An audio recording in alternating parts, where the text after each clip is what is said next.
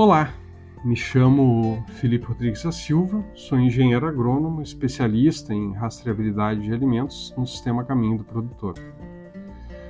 Dando sequência aos nossos episódios sobre o tema rastreabilidade de alimentos, eu quero falar hoje sobre a necessidade da criação de lotes consolidados.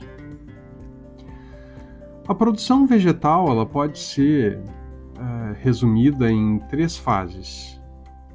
Primeiro, a produção no campo, e lembrando que a produção no campo e a colheita são de responsabilidades do produtor rural dentro da cadeia produtiva, né? ou seja, da porteira para dentro, uh, e seguindo toda a sua responsabilidade da elaboração de um caderno de campo e o armazenamento de todos os documentos necessários para atender a legislação. Uh, uma segunda fase, que é a colheita, onde se faz necessária a rotulagem da, das unidades comerciais, a rotulagem da, da menor uh, unidade comercial. Uh, no caso, uma caixa, uma bandeja, um fruto como um melão ou uma melancia, por exemplo. E também é importante lembrar que essa fase uh, ainda é né, sobre responsabilidade do produtor rural, além de, do armazenamento dos documentos necessários, uh, ele precisa ter uma planilha de controle de comercialização uh, com dados importantes de rastreabilidade, como quem foi o transportador, uh, o CNPJ e a razão social do comprador, e o número das respectivas uh, notas fiscais de venda. Essa planilha ela é importante porque nessa etapa o produtor uh, nessa etapa o produtor rural ele também pode realizar a consolidação de um lote para fechar um pedido, por exemplo. É, ele produziu ali, uh, sei lá, 50 quilos de, de, de, um produto, de melão, por exemplo, e ele pegou do vizinho dele para fechar uma venda lá de, de 100 quilos de melão e, e acabou pegando do vizinho. Mas lembrando que é, é importante ter esse registro e é importante também que o seu vizinho, né, que o vizinho desse produtor rural também faça a rastreabilidade e se tenha todo o registro dessas informações para que se possa uh, identificar eventuais problemas de não conformidade no futuro, porque uh, o produtor passa a ser corresponsável também pelo produto que ele está comercializando. Né? Uh, e ele precisa ter tudo isso registrado para atender a legislação né, em relação à rastreabilidade. Uma terceira fase que é a consolidação dos lotes propriamente dito. Né? Isso é comum e ele faz parte do dia a dia na produção de alimentos. E o consolidador pode ser o produtor rural, como já foi mencionado anteriormente, e pode, ou pode ser uma packing house, uh, que é uma instalação onde a matéria-prima é recebida, processada antes da distribuição né, e fica ali armazenada até ser distribuída. Uh, ou pode ser um distribuidor de alimentos que compra a matéria de a matéria-prima de vários produtores rurais, uh, mistura esses produtos, realiza o processamento, uh, faz a sanitização e comercializa um produto final. Né? produto comercial, como a gente gosta de mencionar aqui no caminho do produtor.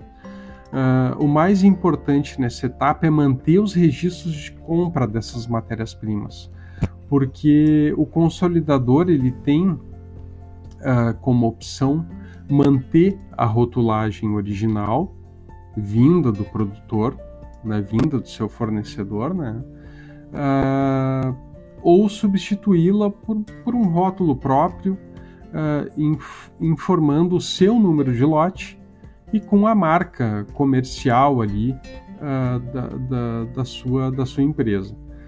Por isso a importância de se manter esses registros, né, para saber uh, qual lote foi misturado, a matéria-prima, uh, que foi identificada com alguma não conformidade, por exemplo. No momento dessa identificação é importante né, fazer esse reconhecimento.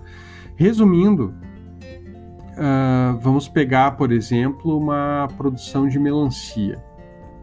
É preciso manter os registros de compra, né? Uh, por exemplo, foi uh, comprado no dia 22 de julho 300 quilos de melancia do produtor João, com lote AB123. E um segundo registro que foi comprado no dia 23 de julho, 200 quilos de melancia do produtor Pedro, com lote PP123. Uh, e manter os registros de venda, né, como um exemplo, né, foi comercializado no dia 24 de julho a soma desses dois lotes, né, 500 quilos de melancia, e aí a, a informação que precisa estar tá, uh, armazenada, registrada. Né? Uh, esses 500 quilos de melancia comercializados no dia 24 de julho são, uh, são referentes ao lote AB123 e o lote PP123. Né? Aí já não precisa mais tantos detalhes, apenas que seja informado o, o, os lotes que formaram esse lote consolidado. Né? Assim, e que foram comercializados, é, a junção desses lotes AB123 e PP123, uh, que foram comercializados como lote CDP0102 para o supermercado São Jorge, por exemplo. Né? Uh, outro ponto muito importante é manter o registro dos números dos lotes referentes à compra da matéria-prima né? e constar na nota fiscal de venda o número do lote consolidado né? e manter o registro dessas informações para e, e identificação desses lotes, pois isso é de responsabilidade do consolidador. Né? Porque se uma não conformidade for encontrado no lote do produtor João, aquele lote AB123 que a gente falou antes, uh, todo o lote CDP 0102 do consolidador uh, poderá ser identificado e retirado de comercializa comercialização. A mesma situação vale uh, quando se encontra uma não conformidade no lote do consolidador, esse lote CDP 0102, uh, o que, que vai acontecer? Vai ter que ser gerado o recolhimento dos lotes envolvidos nessa consolidação, ou seja, o lote AB123 e o PP123. Como a gente não tem mais assim, a gente não consegue mais saber se aquela melancia era do, do João ou do Pedro. Né? Então, por isso, uh, se manter o registro dessas informações para que a gente consiga fazer o caminho inverso e localizar todos os envolvidos, realizando o recolhimento desse produto. Né? Fazendo assim, você atende às normas exigidas pela legislação. E lembrando sempre que o sistema caminho do produtor atende a essas especificações e você pode testar o sistema caminho do produtor por sete dias e nesse período realizamos toda a configuração do sistema para você gerar seus lotes consolidados e emitir essas etiquetas de QR Code. E assim como a geração das notas fiscais eletrônicas com informação do lote. Né? Então, um item que a gente é, faz ali nas notas, na geração das notas fiscais é informar uh, está vendendo a melancia do lote CDP 0102. Né? E aí, com essa informação na nota fiscal, fica muito mais fácil depois localizar todos os registros e localizar todos os lotes de compra envolvidos naquele lote de venda. Eu espero que esse material tenha te ajudado né, nesse entendimento. Nos próximos episódios vamos falar sobre um pouco mais sobre o caderno de campo e como realizar o registro dessas informações e a importância de cada informação.